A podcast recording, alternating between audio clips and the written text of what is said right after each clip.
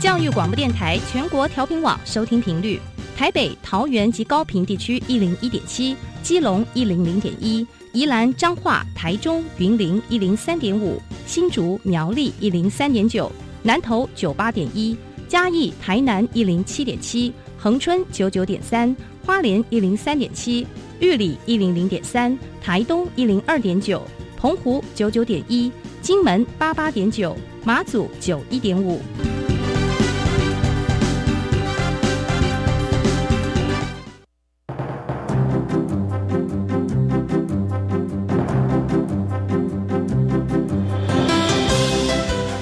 湾的教育要怎么做才能使孩子面对未来的社会呢？当我们期待孩子改变的同时，也期待教师的教学方法跟着改变，家长的观念也一起改变，一起携手协力同行。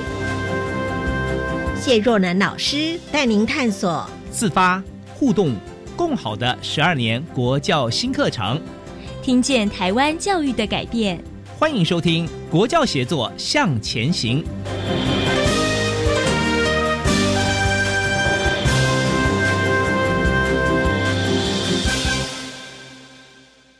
我是永庆高中青年大字团的团长吴凯义。我最享受的一件事情，就是在大使团里面看着大家，看着工作伙伴，大家有同样的热忱，一起去完成同一件事情，非常好的一个向心力和凝聚力。我是永庆青年大使团的副团长许碧仁。那在永庆青年大使团里面，我最享受的就是团队会在玩中学、学中玩的方式来去学习、跟合作、跟工作。我是永庆青年大使团的副团长，我叫林彦明。我在永庆青年大使团里面学到如何突破自己，然后跳脱舒适圈。欢迎听众朋友收听我们的国教写作向前行，我是若楠。对于同学们来说，对于学校的老师们来说，我们在学校的学习，还有课堂上的学习，当然这是日常。可是呢，其实还有一些非认知的学习，也是我们非常关心的一些课题。今天呢，我们就邀请所有听众朋友一起来认识我们台湾的青年是如何来放眼世界的。特地为听众朋友邀请远从嘉义来到我们台北录音室的主任跟同学们，我们一一跟大家介绍。第一位是嘉义县立永庆高中卢化义教务主任，主任你好。主持人好，各位观听众朋友，大家好，我是永庆高中的教务主任，我是卢化义。是主任呢，同时也是担任永庆青年大使团的指导老师，是吗？是，没错。是好，待会我们来一一的介绍一下。第二位来宾呢，是我们永庆高中二年级的同学吴凯义，凯义好。主持人好，各位听众朋友，大家好，我是永庆高中青年大使团的团长，我叫做吴凯义。是团长好啊，大家好。好，第三位来宾呢，同样也是我们永庆高中二年级的同学林彦明，彦明好，彦明好。大家好，我是永庆高中青年大使团的副团长，我叫林彦明。是彦明跟凯毅是同班同学吗？对。啊，两位是同班同学。好，第三位来宾是我们高中一年级的同学，这是许碧忍，碧忍你好。主持人好，大家好，我是永庆青年大使团的副团长许碧仁。嗯，碧仁一年级就担任副团长啊？是同学推举你的吗？还是自己表现很好争取到的？应该说是从国三就有陆续的在参与学校的活动，所以到了高一之后加入青年大使团，然后就经过选举的方式。就产生了这个副团长的位置，这样。嗯，那自自己也积极的表现出你的意愿吗？有有有。嗯，很喜欢哈。哇，难得啊！我们三位同学还有主任呢，听说进我们的录音室之前两天就到台北来旅游了吗？对啊，没有错，就是刚好趁这样子的一个机会，就带着学生上来走一走，看一看。嗯，好，最喜欢台北的什么呢？去了哪些地方？我觉得我最喜欢嗯松烟，因为它的。它的展览都很有趣，都很多样化。嗯，所以去了松烟，还有呢？我觉得我最喜欢的应该是华山文创园区，因为那里有我蛮喜欢的两个展。好，这是喜欢看展览的叶明。好，嗯，那我们的鄙人呢？哦，我跟叶明一样，我也喜欢那个华山文创园区，因为它里面有一些小物都是。创作者的背后其实都是有写着故事在里面的，所以他的商品卖的不只有那个物品，他还有卖的背后的故事，还有他其中想要表达的精神。嗯，所以你也特别喜欢一些小物它背后的故事，这也是吸引的地方。没错，哇，你看我们三位同学哦，难得有机会到台北来，然后参观了自己最喜欢的展览，也看到了这些商品背后的故事。那我们今天同时在节目中邀请他们来说他们的故事啊。我们先来了解一下，大家听众朋友可能对于我们的所谓的青年大使团，那它是如何成立的，或者是说，诶，它主要的活活动内容有哪些？可能大家也是非常的好奇，所以我们先请主任来跟听众朋友介绍一下。好的，呃，其实永庆青年大使团的成立，其实是因应我们郭春松郭校长，呃，他希望有两个部分，第一个部分是呃学生如何在学校里面可以充分的展能。而第二个部分是因为现在在一零八课纲的情况底下，我想国际教育是一个非常非常，呃，需要在各个学校发展的一个过程。那也因为这样子的情况之下，我们开始去讨论有没有可能让学生来做更多的事情，而不是由学校的老师一呃全权来做筹划。所以我们就呃基于这样子的一个情况底下，我们就是让学生可以自己来透过永庆青年大使团，然后加入学校的国际教育以及各项活动的推动。那我想可也可以借由正副团长待会的分享，可以帮助各位听众朋友更进一步的了解永庆青年大使团在学生的角度上在做些什么事情。嗯，我们刚刚听到是校方啊，学校校长、主任、老师希望能够呃给同学们有这样的一个学习的机会，还培养他们的能力。是没错。但是同学们的想法又是如何呢？他们如何参与？这中间是不是有些故事呢？嗯，团长要不要先跟我们说说？好，那我们先，那我先向大家简单的介绍一下永庆青年大使团。那我们先从名字来拆解来看。那我们青年呢是希望从学生自治组织的角度出发，那大使是希望担任一个代表学校和有效或者是外界不一样的团体去做一个合作办理活动的组织。那代表说，其实大使团会有一些任务跟责任会需要呃慢慢的去实践。那举个例子来说，像是我们可能会接待来宾。或者是进行国际间校与校的交流，或者是在国内的校与校的交流，那也有可能会在永庆高中校内举办活动，然后我们还有在嗯团员成长课程上面多一点的进行。嗯哼，好，所以国内外的交流活动也有成长课程哦，很多诶，听起来活动内容非常非常的多呢。还有呢？那我想分享的是大使团成立到目前为止。有进行过的一些交流活动，那么目前已经跟日本的仙台东高校进行了两次的线上交流，那下周也会进行第三次。还有日本的工程野高校，我们也会在呃日本工程野高校呢会在三月二十七实际的到访永庆高中来跟大使团的伙伴来进行互动。那还有美国慈济人文学校，我们也进行过了三次的线上交流。那我们也趁着在呃圣诞节还有农历新年的时候，我们有双方。互相的来交换卡片，还有祝福礼物。哇，有那么多的交流活动。不过因为疫情的关系，是改实体还是线上？目前都是采线上，但是未来在呃国境进一步解封的时候，我们也会到到访日本，然后或者是可以考虑其他的国家。我们会在五月的时候去到日本，然后像刚才提到的仙台东高校啊，或是工程野高校。我们都会实际的到对方的学校来做交流互动。哇，今年终于有机会哈，实体的进行，是不是很期待啊？对啊，等很久，从去年一开始成立，我们就在我们就在期待这件事情，到现在终于可以来计划来执行。嗯，好像必然会表演拿手专长的小提琴。哦，对，在那个现台中高校的第一次交流，我就有代表学校的乐团来。表演几首歌曲，这样。嗯，当时交流的时候是想说对方是日本，所以就演了《灌篮高手》的主题曲。嗯，就趁着那时候还有那个电影版的时候。嗯哼，对，选曲也是蛮重要的啊，因为要跟对方交流有互动，选了一首他们可能不太有感觉的啊，所以这是特别选的曲目。对，要为了快速的在线上就达到有共鸣。嗯。哎，好奇哎，这共鸣是什么？哎，我不要听他说，其他两位呢？当你们听到病人的演出，然后感受到对方的这个交流的互动，有些什么样的回应呢？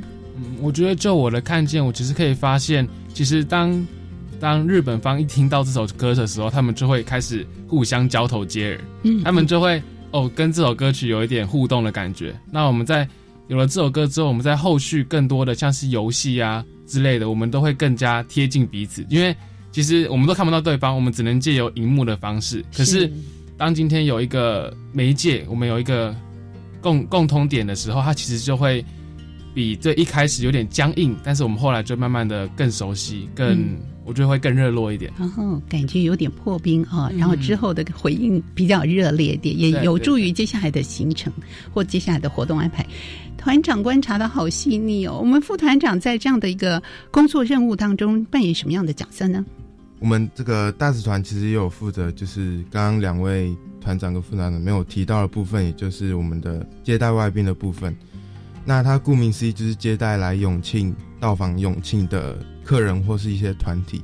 比如说我们之前有经验的，就是第一个就是我们的风雨球场的捐赠仪式。那当天的大众教育文教基金会的简明人董事长和我们的县长都有来到场。那就是由我们大使团来接待外宾这样子。那在第二点就是我们上次的运动会跑道剪彩仪式，也是由我们来协助跑道的落成跟剪彩的仪式。那再就是之前有与内湖国中管乐团，还有我们的永庆高中管乐团来做交流。那我们就是来负责设计团康游戏，并担任这个主持还有场控。那再就是。在上市的全民运开幕仪式中，我们全校有很多的师生，我们很多学生来担任这个志工的部分。那其中，我们青年大使团全团也是有担任像是升旗手、护旗手、举旗手，还有会旗手的部分。那比较特别的是，我们三个人都有在。护旗手里面担任这个护旗手的角色是，所以三位都是担任护旗手的角色。这个旗是学校的校旗还是对方的一些旗帜呢？嗯，主任跟我们说明一下。嗯哼，好，因为呃，去年嘉义县非常的荣幸哈，就是可以承办全民运。那全民运就是在嘉义呃，在嘉义县举办。那也非常感谢呃县长这边的爱戴哈，就是可以让永庆高中可以在。呃，这一场活动里面担任，就像刚刚我们副团长叶明说的，非常非常多活动的要角哈。那其中其实永庆大使团非常的特别，我们让所有呃永庆高中青年大使团的孩子，然后或者是我们学校里面的孩子，可以在呃大会的会旗担任护旗手，所以其实是一个非常非常盛大也非常非常谨慎的工作。所以我们的孩子其实也呃练习了非常非常的多次。那当天晚上的护旗跟所有的升旗的典礼其实是非常非常圆满而且成功的，是，而且这是代表了学校充满了荣誉和责任，是，这也是培育孩子很重要的过程，而他们也会透过这样子的活动。去重视自己在团康活动或者是在各项活动的展能，我想这个部分也是很重要的部分。嗯哼，好，哎，同学们在这样的一个活动啊，不管担任的角色各有不同，可是我都听起来，他们对于自己所要负担的这个责任，还有整体面都能够感受到。我觉得这对可能一般的同学，哎，好像不太容易，一定有些。培养啊、练习啊这样的一个过程，我们也蛮好奇的。我们的青年大使团平常呢是如何进行这些呃活动啊，或者是演练啊？在还没有正式进入到相关的活动之前，是由学校主导，还是同学们自行来做一些安排和训练的呢？好的，嗯，因为其实大使团很多的活动啊，我们都会嗯期待是由学生来做各种部分的设计。嗯，那。呃，其实呃，永庆高中是一所完全中学，所以坦白说，所以所有的行政啊，或者是所有的老师，其实都是非常非常的繁忙。那永庆高中很幸运的是，有一群孩子会非常非常认真的在各个方面做学习，那他们也很愿意被赋能。那在这样子很愿意学习跟很愿意被赋能的过程里面，我们就尝试着把更多的活动或是更多的可能性交给孩子去做创作跟发挥。那也许待会可以听听看正副团长他们在这个被培育的过程，或者是在这个被陪伴的过程里面，他们有什么样的感受，或者是想要跟听众朋友分享的部分。的确是，我也非常的好奇。哎，呃，我觉得就我一路上的学习历程的感觉，其实我是从国一就开始去接触各种不同的活动。我最早就是从打扫教室开始做，从一个简单的东西，然后从最后慢慢的走到一个。学生组织就很像是魔王的感觉，就一开始的打扫教室，它其实就是培养的，就是学生的对时间观念的掌控，就在那个时间点，还有对一个任务完成性的掌控，到最后到高二所以在高二的时候才会有一个青年大使团的产生。所以简单的，例如打扫这件事情，都可以让你体会这么深，所以它跟时间也有一些关联连结。那是国一特别的感受。我们大概在国二的时候，大家就开始接触设计，嗯，科科科学的闯关，科技的闯关。那个是在学校国中部很重要的一个活动，它就是由学生去设计不一样的关卡，然后去让全校的师生都可以去玩乐的那个时间点。然后再来在国三的时候，就会去设计更多，像是假如说花艺老师如果这边有什么活动的话，我们可能就会一起协助去帮忙，一起去设计。那在高一的时候就跟之前不一样，我们就更多的是学生的自主的掌控性，所以我们就我们还有跟国际上面有更多的交流。在高一的时候，那也是在高一的时候跟国际有更多的交流，才会有想要创立永庆青年大使团的想法。啊，所以是在高中阶段才会想要创办这个大使团，前面的国中的阶段其实还没有正式的加入。嗯，是，其实这三个孩子其实蛮特别的，他们其实都是。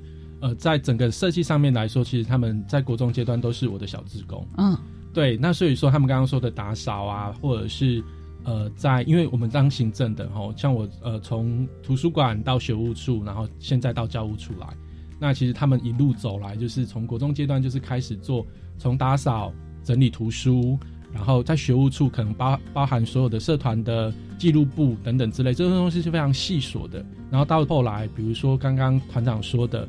在科技闯关活动的设计，哦，或者是说在后续所有活动的部分，那刚刚团长说的部分，就是到了高中，我们当然会觉得，哎，既然都已经是留下来直升的孩子，那我们当然就会期待说，哎，留下来直升的孩子，我们有没有可能给他们更多的不一样？那所以说，也因为郭春松郭校长很愿意促成这样的一个美事，就是呃成立了永庆青年大使团，然后我们就有更多的舞台。跟更多的空间，可以让孩子来做更多的涉略，这样子。所以换句话说，他们都是创始团的团员喽。对，永庆青年大使团到现在大概只有八个月大。哇，这么年轻啊！创始团，可是我觉得从小看到大，前面很多他不是太有光环的事情，可是他们很愿意做这件事情啊，感觉是这样。哇，越听越感动。好，其他两位呢？那其实我想补充的是，我们最一开始其实是。我印象蛮深刻的，就是那时候我们花艺主任是我们的辅导老师，嗯，然后那时候鄙人还不在，他还在小六，然后那那时候就是老师有问说有谁要当小老师，但是都没有人举手的样子，然后我们就是我和凯毅，好像还有其他两个同学就有去想试试看，然后就是那个那个时候渊源就开始，就是从那个时候我们就跟在花艺老师旁边做事情。哇，愿意跟着画艺老师，不管画艺老师跟你们说，哎，要做这个，要做那个，然后都是展现了高度的热情和好奇心，愿意参与其中。嗯，好，好，刚才说话的这是燕明。好，那原来说是小六就很有心情要参加，但现在已经是高一的鄙人呢。我也是进到了国一之后，那就是凯一跟燕明已经是国二了，然后他们当时是在准备刚刚提到的闯关的部分。那我在最一开始就是。加入了关主的这个这个阵容之后，就是从关主然后进到了这个团队。那在国二的时候，像刚刚主持人有提到，我其实会会小提琴这样，所以我在国二的时候，那时候花艺主任是当时的社团组长，然后他就邀请了我担任当时乐团的团长，然后到后来国三的时候是乐团的首席这样，所以我其实也是从算是从国中的时候就也进入了这一个团队，然后在。在这一群人里面，在做各种不一样的尝试。对，那到了高一之后，哦，其实国三的时候，当时凯伊跟叶明已经高一了，然后到他们在高中阶段的时候，有在开始琢磨跟尝试着去设计活动。所以我们当时有一个活动是国际线上教育交流。那当时凯伊跟叶明呢，就在准备这个活动的筹备。那我其实国三而已，还没有还没有很理解说这些东西在干嘛，所以就有点。有点开始跳级学习。那当时他们在讨论的时候，其实就坐在旁边，然后也听不太懂，反正就听着听着听着，哎，好像慢慢可以知道他们现在在讨论什么，或是现在遇到了哪些问题，所以他们在找什么样的方法可以来去克服。所以到了高一之后，就比身边的同学还要更快速的能够融入，或者是理解这个大使团的运作会需要特别注意哪一些事项。哇，艺人是默默在旁边学习型的哦，但是他可以感受到，然后也可以适时的奉献自己的专长，然后自己的好奇、自己学习的能力就慢慢慢慢一点点点长大。哇，听起来三位有好丰富的这个之前大使团成立之前的故事啊！我觉得每一种接触、每一种学习都可以让成就我们之后、累积我们之后而要展现出来的很多的能量。好，这是成立的故事到现在，那是不是？也分享一下最近的大使团的交流活动有哪些？刚才我们在简介的时候有提到了，是跟日本的交流活动比较多。五月份也即将要呃前往日本做进行这样交流。那在国内还有哪些比较多的交流活动呢？最近的活动，最近一项的活动，嗯，好，必然要跟大家说，我们其实现在有在筹备那个国小生的营队活动，就是会让。附近的学区的一些小学生来提早来认识永庆高中，跟体验永庆高中的特色。嗯，那其实我们在上台北的那一天，就是我们来录音的前三天，我们刚好把这个郭小生的营队活动开放报名了。那我们的名额其实我们才开放两天，大概剩剩八个名额左右，所以可见附近的。学区的小朋友啊，其实会对永庆高中或是对永庆青年大使团有一些好奇，然后想要来首先的认识跟体验。嗯，所以也扩及到年龄比较小的啊，国小的同学小朋友，让他们来认识一下永庆高中。好，这是相对于有点像是呃宣讲团，也借由活动的参与，让他们更加的认识。好，我们叶明是不是有些话要跟大家分享？那接下来是我们校内的活动。那那因我们大使团在学校的角色的任务当中呢，我们会希望我们会多办理一些能让全校同学参与的英语相关的活动，而且目前有实行的就是工程野高校的线上和实体的交流。那在未来也想要和台湾世代教育基金会来合作举办一个全校的外语演讲，全英的演讲。那希望让每个学生都能在这个讲座里面有所学习。那同时也能让他们对大使团有更多的认识。嗯，好，这是国内国外的活动都有很多啊，是在计划之中要进行的。我相信呢，大使团一路走来啊，从成立之前到现在成立八个月，一定有一些遇到的可能呃棘手的问题、困难的地方、挫折的地方。呃，我们是不是请团长来跟大家说明一下呢？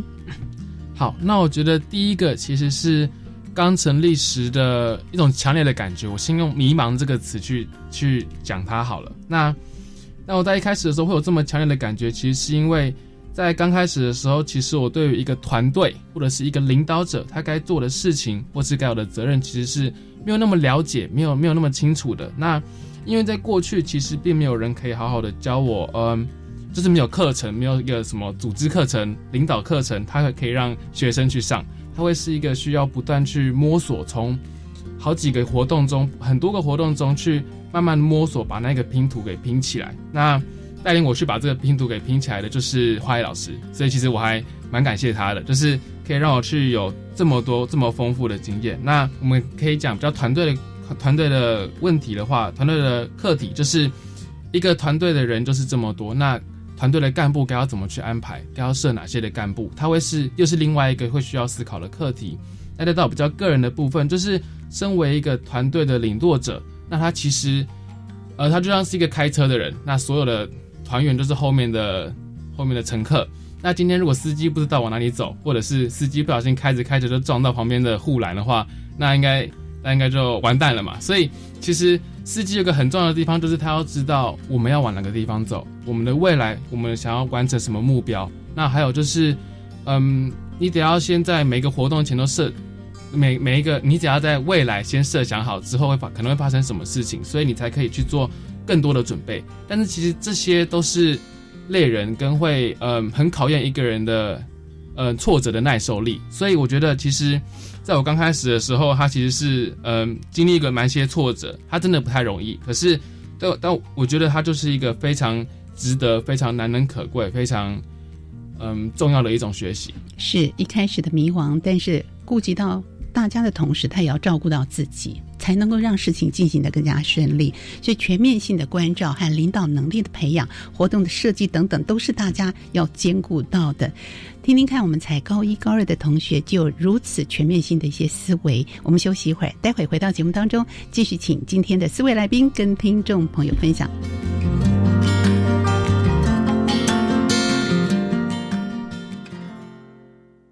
请问铁人三项比什么？小朋友可以参加铁人三项吗？参加铁人三项要有哪一些装备呢？四肢发达，头脑不简单。参加铁人三项不困难。四月二十七日中午十二点，阿根教练要带着大家一起认识铁人三项运动，请大家锁定教育电台，生动全世界粉丝团，我们一起来运动，来挑战哦！我以前在学校就有申请就学贷款，但是刚踏入社会要缴贷款有点困难呢，怎么办？我也有就学贷款啊，但是我有办理还缴本息、延长还款年限，另外还有一种是只缴利息不还本金的办法可以用，这样就可以减轻还款的负担喽。好哦，有了这些宽限的办法，我才能跟你去旅游。耶，我们赶快来向贷款银行申请看看。以上广告是由教育部提供。那个小美整天打混摸鱼，你看她又在下载盗版影片和音乐，还到处转贴图文呢。别气，像那样未经授权就随意下载、分享别人的影音及图文档案，会侵犯到著作权哦。这么严重啊？嗯，那快去提醒她，触法行为不能做，一定要尊重智慧财产权。智慧局提醒您，禁止网络非法下载影音、图文及照片等著作，以免触法。以上广告由经济部智慧财产局提供。我们都在教育广播电台。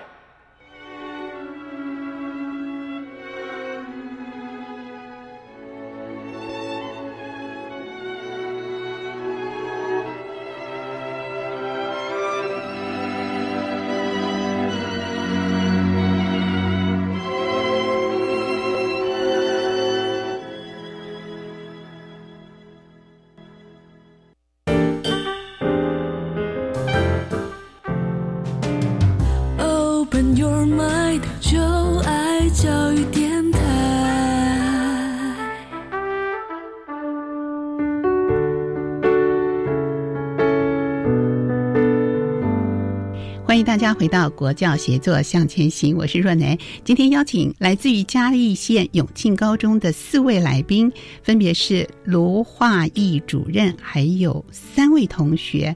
二年级的吴凯义，二年级的林彦明，以及一年级的许碧仁，三位都是永庆青年大使团的团长跟副团长。今天来跟大家分享成立这样的大使团，对他们在学习上、在生活上的呃眼界开开阔之外，还有很多很多的学习。当然，前段我们也听到了团长他一开始成立这个团的时候，有一点点的小迷惘，后来有些改变吗？我他的想法就是，他其实就是一个。去体认、去认知到他一个责任是什么感觉，就是一个领导者的责任，原来是这样子的。那我也就是慢慢的去接受他，慢慢的去向他学习。嗯，有感觉到困难，但是愿意慢慢的来跟着脚步走哈，一起来学习和共同成长。其他两位副团长有遇到困难吗？那我会觉得，其实大使团有一件事情是到目前为止都还在陆续的调试的，就是因为团队性质的关系，我们会需要常常跟外界跟。以呃学校以外的团体来做互动，所以当会遇到比如说被对方取消啊，或是更改时间啊，或是新增活动的时候，我们就会处在一个比较临时跟紧急的状况里面在运作。那这个部分我就是会一开始是会担心说，呃这些更改、这些调整、这些异动会去影响到我们活动参与的品质啊，或是去影响到我们团员的一些节奏。但是到了后来会发现，其实不管是大使团的干部啊，或是大使团的团员，我们都从中被意外的去培养出了一个能力，就是说，我们可以在很快、很短的时间里面，去把整件事情的脉络，或是整件事情的重要性给拟定清楚，然后找到方向之后再去执行。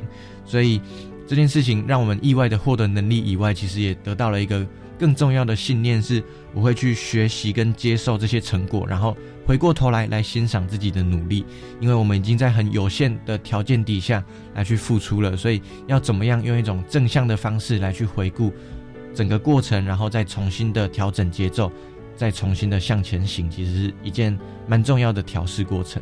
是我听到病人这样说，真的非常的感动哦。通常一般同学可能会觉得说，哎，我遇到这样的紧急的临时要应变的，如果做的不够好，就有些自责或内疚。其实他比较可以从正向的方式去看待，而且在这中间还培养了另外一种应变的能力。就像我们今天，我也没有依照他们的访纲来问他们哦。可是呢，大家都因为这些就是你的生活在你的脑海当中，所以呢，就可以展现出那个真实的面貌给所有的听众朋友。感谢你的分享。好，叶敏呢，有遇到一些困难吗？那接下来是因为我们其实大转成立之后，就有开始有一些学弟妹会加入，那我们就开始在着想到底要怎么教会他们，要怎么跟他们一起学习。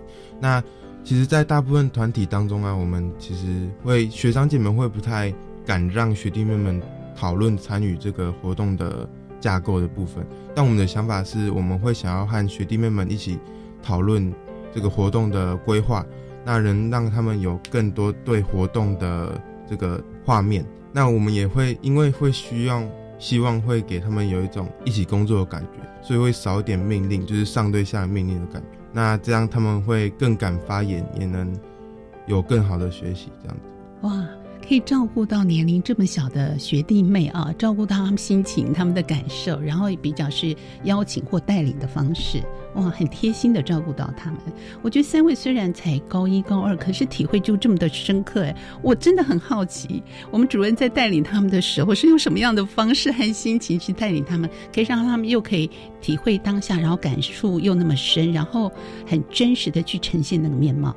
好，呃，因为其实，呃。在带领大使团的过程里面，我觉得有一个很重要的信念，就是我常常在提醒大使团的干部或者是大使团的所有的团员，其实我们在做的一件事情是在跟人相处，不管是在国际教育交流也好，或者是在刚刚郑副团长提到的营队的办理，或者是在任何的呃所有课程上的设计，其实我们的孩子都都要很清楚的知道说，哎，我们在跟人相处的过程里面，当你设身处地为别人着想的时候，你会很清楚对方会需要什么。或者是，就像我们刚刚叶叶明副团长提到的，嗯，很多的干部群啊，或者是他们就会觉得，哎，是一个上对下的领导。那不过在大使团里面，我们常常在强调的是，我们怎么样一起共同的学习，一起共同的成长，然后可以看看见不同的目标，然后往相同的方向去走。所以那个以人为本的信念，然后还有就是呃同理心的付出，真的多方面的价值就会很快速的融入在里面。所以说，这也会是大使团在跟大使团交流的过程当中，其实，在相处起来，其实都会是比较舒服的，也会是比较感动的部分。嗯。这个真的给了我们很多的一些想法，因为成立大使团，它并不是只是在舞台上或仅止于在办活动而已，而是对人的这个基本的一个能够感受跟体会，而且设身处地的为对方想，尊重对方的一些想法。如果呢，其他的学校也想学习我们永庆高中成立类似的社团的话，呃，各位想想。需要具备哪些元素，或者哪些你们觉得很看重的地方？我们先来听听同学们的想法，好吗？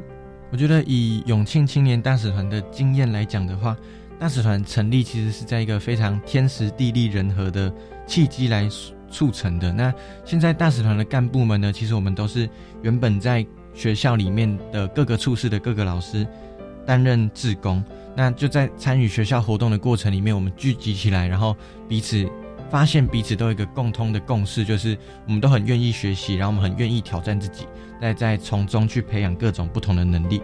所以，我们就在这个基础的精神底下，这一群人就来慢慢的尝试跟参与各种更不一样的学习跟挑战。那就到了后来才去成立了永庆青年大使团。嗯，想要挑战自己这份心情。那我觉得这边有两个值得分享。那第一个就是像刚刚别人所提到的，其实学生要一个可以愿意去学习各种不一样的东西，愿意去给各种不一样的东西去做尝试。那我这边想提的就是学生自身经验的累积，因为不管是在毅力，或者是在心智成熟度，或者是在嗯挫折的耐受度上面，它其实都会需要经过一连串的。一连串的磨练，所以才可以到今天的这个地方。那再第二个就是，学校愿意信任学生去创造更多不一样的可能，就是在学校和学生组织合作的基础下，建立更多不同的发展机会。那我们其实从之前到现在，其实也经历了差不多五年的学习的时间。那回头看我们过去所做的一切，再看我们未来想要做的事情，其实我们都可以发现，我们有可以有更多可以努力的方向。那我觉得这也是我们可以热衷的原因，就是一直热衷在这个东西上面的一个原因，就是终我们终究还是可以找到东西去学，就是一直学，一直学，一直学，停不下来的感觉。那它就是一个不断精进自己，一个不断学习，然后不断疲劳，然后不断磨练的过程。那我觉得这些都是一个学生组织在进行的过程中会经历的事情。那它也是一个值得去学习、值得去培养的特质和态度。是我在这里完全可以感受到同学们学习的那种主动的心情。我觉得在教育。教育者来说，不管是主任、老师们，他也是最可贵的。看到同学们是完全积极的，想要主动的学习，可是他酝酿了五年呢，才成立青年大使团。主任，我们可不可以稍早一点？或对其他学校来说，哎，我听到了这里面哇，他有吸引我的地方，那我怎么样做？或者在这个进行的过程里面有哪些要注意的地方呢？嗯，我想在永庆高中哈，呃，除了永庆青年大使团之外。其实我想，学校有非常非常多不同的视框跟视角。比如说，刚刚呃，我们在郑副堂这边有提到哈，其实呃，他们在国中阶段其实有开始设计科技闯关的部分。那其实，在学校在高中端那边，其实有科学闯关。嗯，那其实呃，除了永庆青年大使团之外，在科学闯关或是科技闯关的这一块，其实学校也是用运用了大量的学生志工，不管从先前的投入的设计。到带领，最后到我们实际去参参加很多，比如说嘉义县呃嘉义市的科学一六八，嘉义县的课程博览会，其实永庆高中在这两个活动里面也都是非常非常重要的角色。所以说，其实学校有一个非常大的量能，就是在帮助学生从各个方面去培植学生呃多方面的舞台。如果你今天喜欢科学的，也许你就可以会呃走进去科学闯关或是科技转关的那一个区块。那如果你今天喜欢跟人交流的，也许在永庆青年大使团上面来说，呃，你会有很多，比如说在国际教育、在活动的办理，这个等等之类的哈，其实都也会是另外一个不同的舞台。那相对的，比如说你今天是喜欢体育的，校内其实还有体育班的设置，还有 AI 科技特色班的设置。那我想这几个班群里面，其实都会有各种不同的舞台。去让学生做展能，那这个也是很多多方面全面性价值的部分。这样，嗯哼，所以各方面各个舞台各个领域，大家都可以充分的找到自己的位置，然后展现自己的能力。那同学们是不是也要培养一些个人的专才啊？或者是交流的时候，可能要有很多的互动啦，甚至可能有才艺吧？除了我们小提琴之外，其他有没有想要增能增加自己在交流上？或担任会议的主持人吗？团长常担任主持人。嗯，在我们一开始接触交流活动的时候，其实大概都是由我们干部们去担任主持人。那他其实，在在担任主持人的过程中，你就会去体验到一个，去去学习更多活动的部分。他就是我们，假如说我们假如说学了活动的规划，我们学了活动的设计，那我们今天如果是想要在这个活动里面，然后在这个活动里面担任角色，然后去。带着这个活动往前行，照着它的流程走，那他会需要经过更多不一样的呃体验跟学习。他就是，他就是他会有很多的突发状况要去处理，但是其实平常很少经过这些突发状况。平常在假如说你就坐在课教室里面，其实你根本不会接触到这些活动。但是它就是一种。相信自己去做更多不一样的尝试的时候，你就会经历到更多的呃学习，累积更多的经验。嗯，通常你看待这些经验，或者是在这中间的学习，它会某种程度影响到你课堂上的啊学科上的学习吗？会有影响吗？呃，我我个人这样看来，我觉得其实不会。就是其实我们我们团里有有一个很重要的态呃态度，就是课业很重要。所以其实我们在断考的前两周是不会排任何的活动，不会排任何的事情的。所以在那个时候，我们就会跟大家说，那差不多准备开始读书了。所以其实我跟叶明跟鄙人都会在，嗯，其实我们其实我们大家都是每天平常日可能都六六七点才回家，然后六日也都是早上八点就来，然后下午四点就走。所以其实我们在我们有点像学校，就是我们的第二个家。我们在学校花了很多时间花呃去学习活动的办理，我们也可以在段考的前两周的时候就开始待在学校，然后一直读书，一直读书，一直读书。嗯哼。然后段考完之后，我们就开始进行更多不一样的尝试。是，这个是时间上的安排啊，是可以掌握的，在自己的可控范围之内。那会不会呃，来自于这个青年大使团的一些？呃，所有的活动的代理跟你的学习，它也会投射在你现在的课业上，让你的学习可能更加的坚毅，或者是说面对课堂，呃，课学科的学习的时候，如果遇到困难，你也会用这样的哎不怕困难的心境去解题吗？我想对学科的认识会不会有些不一样的想法和视野？我觉得其实从青年大使团，呃，比如说。团长凯毅，或是叶副团长叶明，或是到我，我们其实都会在大使团学到一件事情，然后把它带到日常生活中。就是我们会因为自己的身份，所以更注意自己的所有言行举止，然后去扮演好。就是我们校长也常常讲到的，就是称职扮演代言人的这个角色。我们会去，呃，比如说上课啊，或是课堂间该注意自己，呃，该更加的注意自己额外什么行为，或是什么样的发言，什么样的举动，都会因为。我们在大使团的学习，我们会需要更多的表现自己，所以我们会更加的在注意自己有没有哪一些需要注意的行为啊，或是发言这样。嗯，所以对于自己的表现啊，也特别的会注意到，自律性也特别强。叶明呢？那我觉得我自己在这段时间最大的学习，应该就是因为其实这个永庆青年大使团的副团长啊，其实。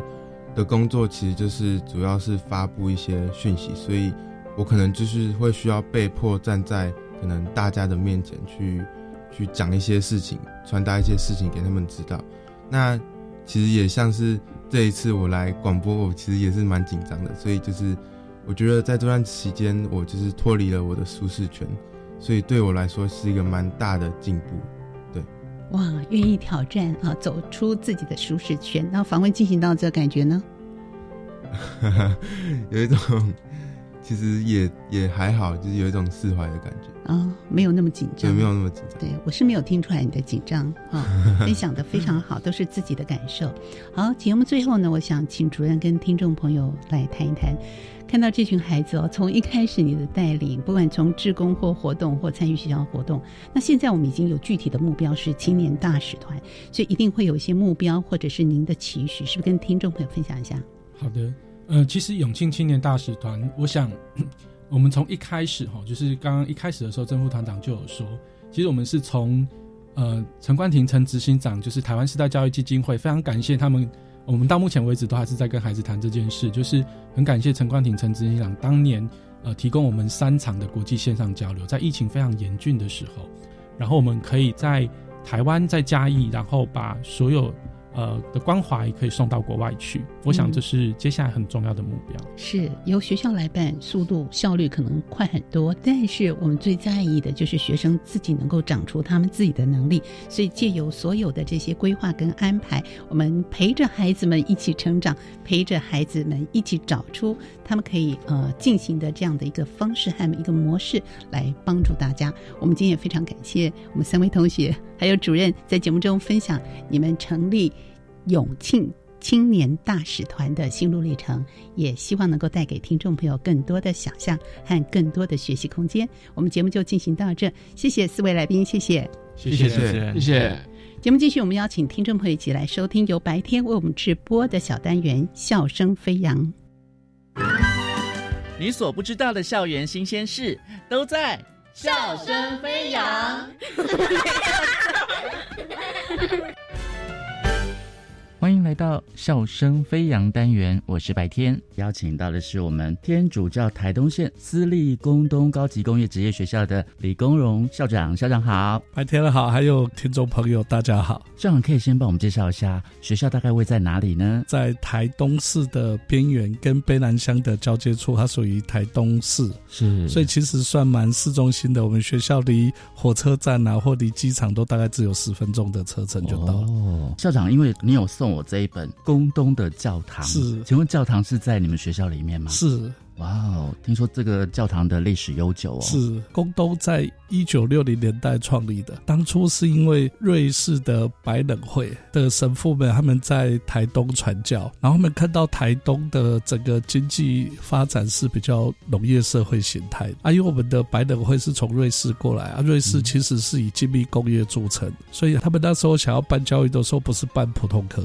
是。他们是办工业类科，对，所以他们就从瑞士就征求了二十几位年轻人，嗯，有一点像我们现在的打工换宿，所以我常常跟别人讲说一个故事：我们宫东前面有一排矮平房，当初是我们的创办人西志平神父，他写信给欧洲的年轻人说，在台东我们有办了一所这样的学校，贡献自己的技术。嗯，听说要募集二十个人，有五百多封的应征函。我们学校就从一九六零年代开始创立，一直到现在。然后我们学校一开始是以工业类科，现在当然是因应社会的发展，开始有一些其他设计类科啊，还有一些家事类科的加入。这样是学校，因为有百分之六十四都是原住民的同学，是这一批从国外来的老师，他们是在教什么技艺呢？哦，我们当初创校就只有两个科，嗯，一个科是木工科，一个是机工科，就机械加工科。神父就从欧洲买的最先进的器材来，现在看当然是很旧了。我他们当初就希望说，台东的小孩子可以受到最棒的职业教育，嗯，工科的职业训练，然后让他们有一技之长，他们就直接就业，就可以改善家庭生活。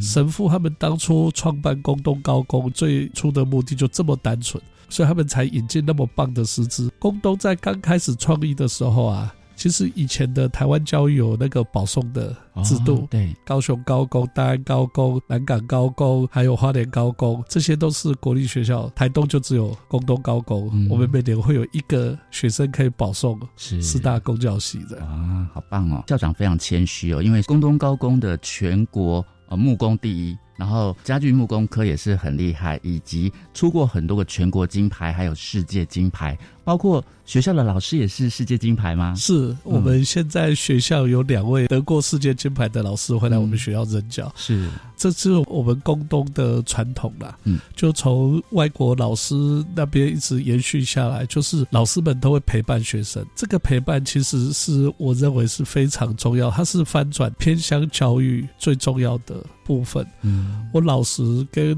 主持人报告，我认为啊，偏乡现在的设备在国家的大力支持之下，其实不见得会比都市差多少。嗯，但是它最重要的是老师的陪伴。是在越偏远的地方，越需要，因为家庭父母会忙于生计，他们往往更需要的是老师们的陪伴了，绝对是让他们可以未来会变得非常不一样的关键了。我们学校在世界技能竞赛里头，我们出过十六面的金牌，是铜牌、银牌这些加起来大概有四十面，所以我相信这个是非常神奇的一件事情，因为在台湾最偏远的台东可以开花这样的这么美丽的果实出来啊！他们都遵守圣经上的一句句教诲，就是说一粒麦子若在地上死了，才能结出更多的麦穗出来。是，他们就用他们的生命来灌溉我们整个宫东啊！我们的老师其实也是这样一直延续下来。这样，因为你看这个照片啊。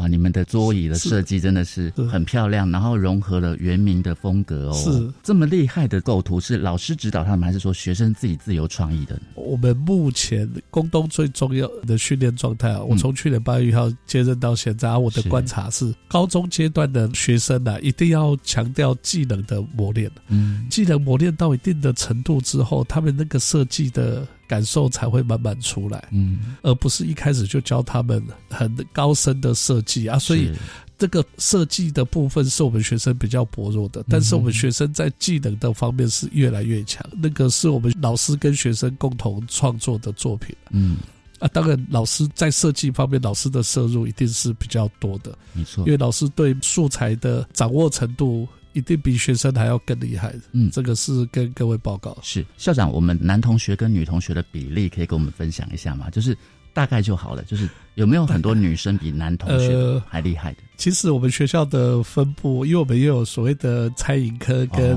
美容美发科、时尚造型科这三个科，女生的比率就会高很多。嗯，啊，像工业类科女生的比率就低很多。对，所以啊，木工部分大部分都男生比较多。对，大部分都男生，但是也会有女生，就是女生大概都个位数的。那这个这么漂亮是女生设计的吗？没有，是是男生。男生哇，那它的美感很厉害，就是 有融入了原住民的风格。是，所以我们学校走的原住民风格又稍微跟一般大家在看到的比较粗犷的是不一样的。我们这是一个原汉融入的风格，就是我们会朝比较我们既有的优势，就是我们的技术，我们的技艺。再融入原住民风，所以我们你看起来是它就比较是柔性的家具的方式，而不是像那个很粗犷的一条刀刀斧凿的痕迹的那种木刻，是完全两种不同的风格，就融入了原住民文化的美感就对了。是，我们要请教李公荣校长，因为宫东高工其实在台东算是很特别的办学的特色嘛。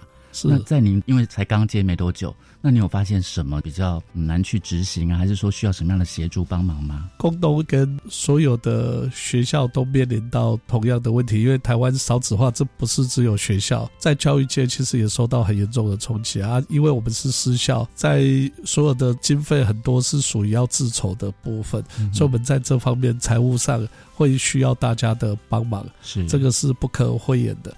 我们在台东的存在是非常重要的，因为台。东的工科啊。这个部分，我相信我们学校的表现是大家都看得到的，很多企业都想要来帮助我们。嗯，我很感谢台积电的慈善基金会，他就没和我们的木工科是跟 IKEA 想要做一些青年就业上的培力。上任之后，跟学校的老师慢慢谈，我们把学生哈，希望他们到高三下的时候会自动分流成三块，一块就是升学，因为其实我们有很优秀的学生，他家住大安森林公园。旁边，他国中会考考五 A 四个加，嗯，来念我们学校的木工课，是哇，是一个很有想法，但是非常棒的一个学生。他现在在台大森林就读，是，所以他是会员独具才选到工东高工哦，就是我们工东所有毕业的学长，特别是有当过选手的这些学长姐，他们都会有那。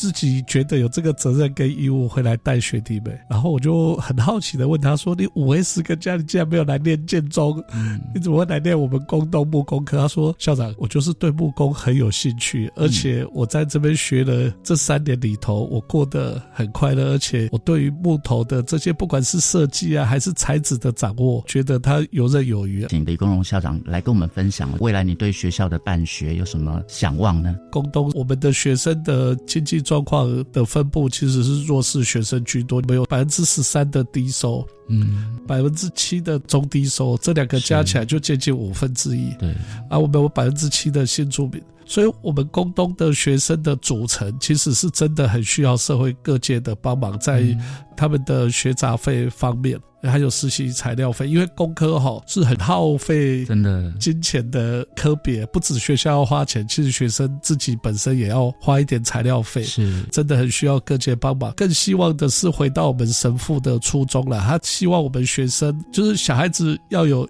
一技之长，嗯，而这个一技之长是很扎扎实实的一技之长，然后之后去就业。改善家庭，有能力的或者想要升学的升学，但是你如果升学在方面没有那么大优势，我反而希望他可以配合教育部的产学新手二点零的这个部分，让学生除了可以直接去就业，然后也可以升学。可以发挥他在宫东所学的一技之长，是啊，我相信这个对他的家庭的经济状况以及学生的未来都会有很大的改变。希望说，在我们的李公荣校长的带领之下，我们宫东高工可以再大放异彩哦。谢谢，谢谢，拜拜，拜拜。我是白天笑声飞扬，下次再会喽。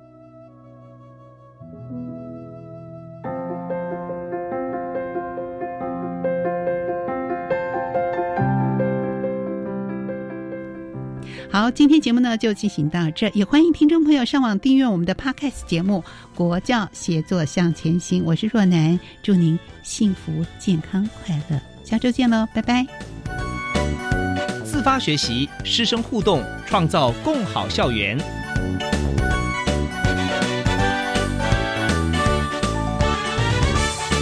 国教协作向前行节目由教育部提供。